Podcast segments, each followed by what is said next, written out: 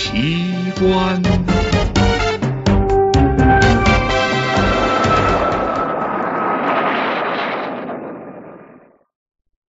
回荡在阿尔卑斯山冰窟中的生命之歌。二零零四年七月底，五十六岁的塞德里克·科雷和同龄妻子克里斯汀从英国伯明翰市来到了奥地利，准备攀登仰慕已久的阿尔卑斯山脉。这对夫妻相依为命。曾多次相扶相携着度过了种种历险和磨难，在惊险与刺激的旅行中，他们证明了彼此不朽的爱情。不论在旅途中发生了什么事情，我们都不要轻言放弃。这是科雷夫妇每次上路前彼此的承诺和鼓励。在到达奥地利的第一天。他们把旅行的第一站定在了奥地利美丽的山城迪罗尔。二零零四年八月二日上午，科雷夫妇向着阿尔卑斯山脉出发了。登山前，塞德里克拿出包里的登山绳说：“这条绳子将一头系在你的身上，一头系在我的身上。记住，亲爱的。”不论发生什么事情，都不要轻言放弃。开始登山了，塞德里克总是走在前面。只要安全通过雪崩区，科雷夫妇就进入冰塔林了。此时太阳越升越高，两人慢慢的穿行其中。他们的身前背后布满大大小小的冰裂缝，闪着阴森森、蓝幽幽的光。有的地段特别陡，而且打滑。塞德里克就用雪杖拉着妻子上去。有的地段非常危险，科雷夫妇就会停一下，隔着面罩相视一笑，然后自然的拉开了距离。这是他们一贯的约定，在危险的路段，假设有什么意外，距离可以很好的保护另一个人。这不仅是对另一方的保护，也同样给了自己更多获救的机会。绕过冰河后，夫妻俩爬过一个陡雪坡，下方就是冰岩区。他们都明白，一旦在此冰坡滑坠。绝无生还的可能。克里斯汀看到路边的雪地上布满了大小不等的雪块，便提醒丈夫注意雪崩。哦，这是南侧山沟里滚落下来的雪块，早上雪崩的可能性不大，但是在返回时一定要快速通过。塞德里克笑着对妻子说。就在塞德里克的话刚刚说完，一场始料不及的事故发生了。他突然听到身后传来冰块滑落的声音和妻子的一声惊呼：“克里斯汀！”塞德里克马上回过头来，发现克里斯汀已经在向冰峰下坠落。我的上帝呀！在克里斯汀发出一声尖锐的喊叫时，塞德里克迅速抓住绳子。拼出全身力气，紧紧的拽住绑在妻子身上的救命绳。可是克里斯汀下坠的力量很大，一下子就将塞德里克拉得一个踉跄。他急忙向后仰，用双脚蹬住地面，冰靴上的尖齿紧紧钳进了冰层。可是绳索却好像装了滑轮，飞快的从他的手里向下滑出。克里斯汀。顺着倾斜的石壁往下飞速的滑落着，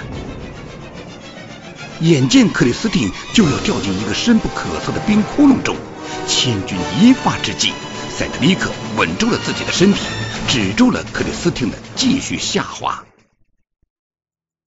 但这时的克里斯汀就像一只被吊在半空的粽子，在狭长的冰窟里晃来晃去。如果不赶快将他救上来，他很快就会变成一根硬邦邦的冰棍儿。焦急万分的塞德里克试着向上拉动绳索，但他已经精疲力竭了。不仅没把克里斯汀拉上来一点点，在悬崖边摩擦的绳子反而将几块冰块带落下去。克里斯汀发出了尖叫：“不能这样拉，否则那些尖锐的冰块会要了克里斯汀的命，甚至拉力会引起更大的冰层滑坡。”塞德利克停止了徒劳的拉动。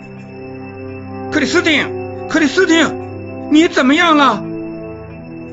塞德里克用颤抖的声音朝着深不见底的冰窟呼叫着，却只听见妻子遥远而微弱的回应：“我啊，还好。”时间一秒一秒的过去，塞德里克的心彻底凉了。他知道。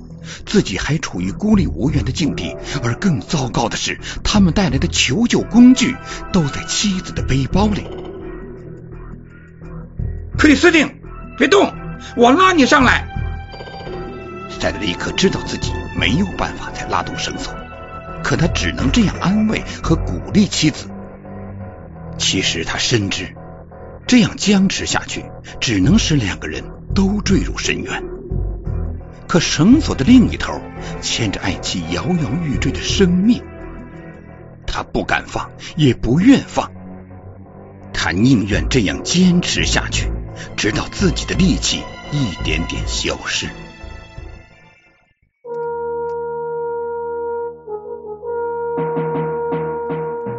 探索古代文明，寻找失去的世界。与外星人全接触，架起我们与先知的桥梁，打开神秘世界的大门，掀开世界神秘的面纱，金谷奇观。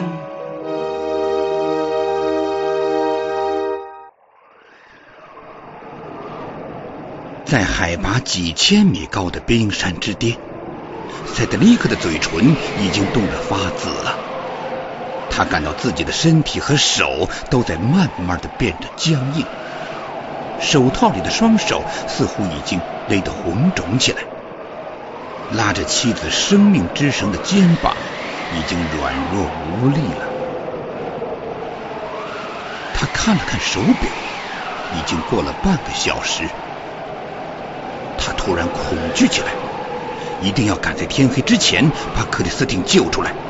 否则，阿尔卑斯山夜晚的风雪之寒足以把克里斯汀置于死地的。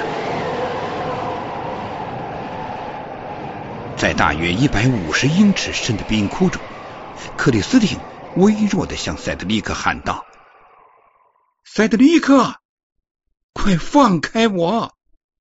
你，你一定要活下去！”听着妻子模糊的声音。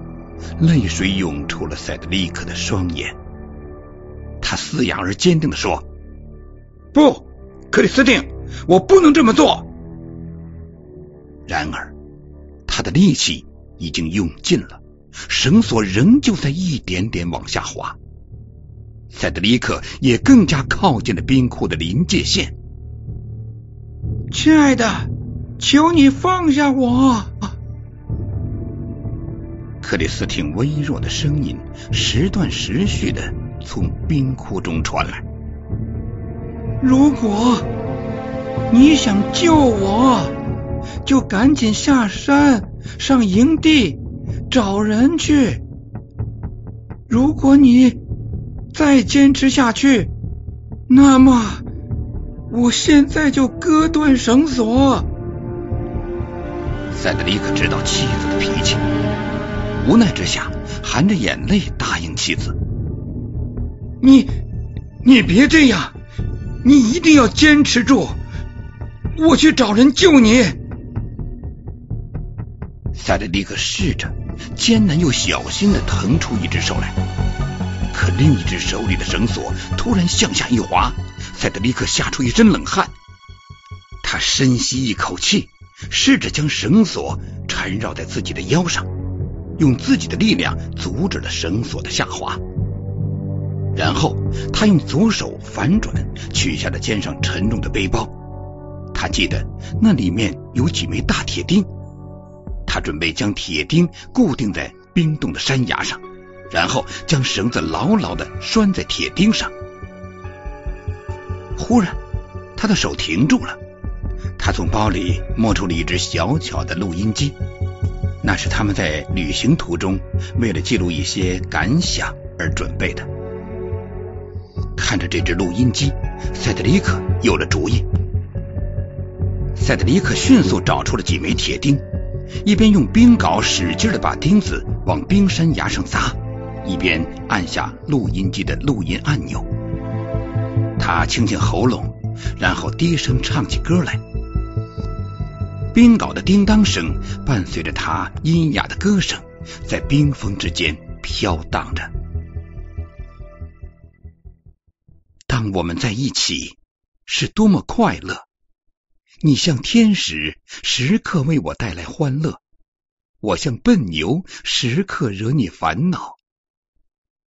这是英格兰著名民歌《和你在一起》，但是塞德里克改了歌词，他把克里斯汀比作天使，而把自己比作笨牛。他知道克里斯汀听到这里一定会发笑的。因为他总是批评他唱歌像牛叫。塞德里克干了半个多小时，终于钉完了最后一枚钉子，也唱完了六首歌。然后他把录音机打开，设置到循环播放功能，再用小塑料袋包好，松松的系在绳子上，让小塑料袋慢慢的顺着绳子向下面滑去。他向克里斯汀叫道：“亲爱的，听听我的声音，你就不会寂寞了。我这就去营地找人。无论发生什么事情，都不要轻言放弃。”他听到冰窟下的克里斯汀传来微弱的应答：“亲爱的，快去吧，我一定会坚持到你回来。”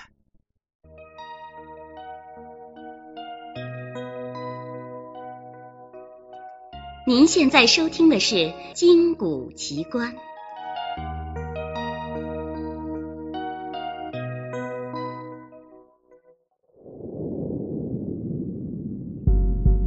塞德里克转身向山下走去，他必须赶在恶劣的环境将克里斯汀击垮之前，带领救援人员赶回这里。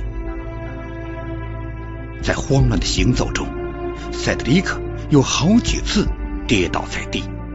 所幸他背着的大包帮助他减轻了与地面的摩擦力。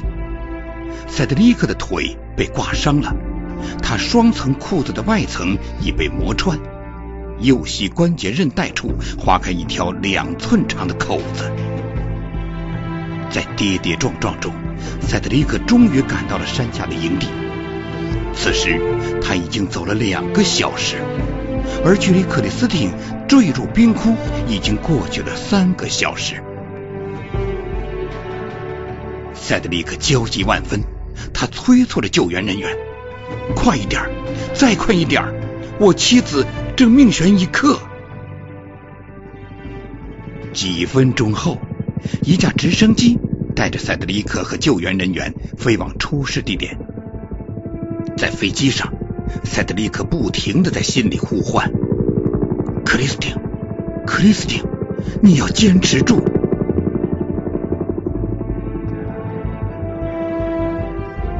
直升机一点点的接近了克里斯汀坠入冰窟的地方。当营救人员系着安全绳索从飞机上滑下一百五十英尺的冰窟中时，塞德里克的心提到了嗓子眼儿。他暗暗双手合十祈祷：“亲爱的，你一定要坚持住。”飞机上的所有人都提心吊胆的等待着。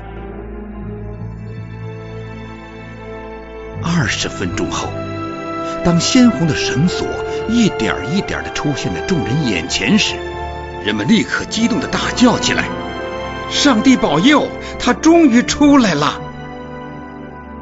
而此时，克里斯汀已经在一百五十英尺深的冰窟中被困了近四个小时。就在克里斯汀被拉上的那一刻，塞德里克从直升机上探出身子，透过灰蒙的雾气向绳子的尾端望去。只见被营救人员缓缓拉上来的克里斯汀已经一动不动了，可是他的手里依然牢牢的抓着那只录音机。录音机的电池已经快耗尽了，塞德里克那像牛叫一样的歌声还在风中微弱的回荡。当我们在一起，是多么快乐！你像天使，时刻为我带来欢乐；我像笨牛，时刻惹你烦恼。飞机上的所有人都热泪盈眶。塞德里克轻轻摇着妻子，并激动的喊着：“我的克里斯汀，他还活着，他没有放弃！医生，你们一定要救他呀！”几名医生立即在飞机上对克里斯汀进行了检查和抢救。医生检查后发现，在下坠过程中，克里斯汀的身体多处受伤，尤其是脾脏的伤势最严重。加上惊吓过度，他的心脏病也再次发作。当人们赶来救援时，他已经昏迷过去。克里斯汀当即被送往附近的因斯布拉克大学医院接受治疗。这个医院的冈瑟苏曼医生说：“克里斯汀能逃过一死，简直就是奇迹。”他被送到医院时，体温只有二十四摄氏度，生命十分危险。但幸运的是，医院里正好有一台特别的心肺复苏治疗设备。可以使他的血液温度逐渐上升，加上病人的求生欲望强烈，他终于活了下来。一位奥地利警方发言人感叹的说道：“克里斯汀实在太幸运了，如果他的冰窟中再多下坠几英尺，我们就根本无法把他拉上来了，更谈不上营救他了。”二零零四年八月五日，在奥地利因斯布拉克大学医院，幸运的克里斯汀在昏迷了两天后奇迹般的生还。在病床上，劫后余生的克里斯汀拉着塞德里克的手说：“亲爱的，是你的爱帮助我战胜了死神。没有什么东西比你的爱。”更伟大了，尤其是你那像牛叫一样的歌声，让我不断想笑，笑着笑着就有了力气。我要等你回来，我们要永远在一起。塞德里克的眼睛潮湿了，他抱紧克里斯汀说。亲爱的，暴风雪已经过去了，再没有什么可以让我们分开了。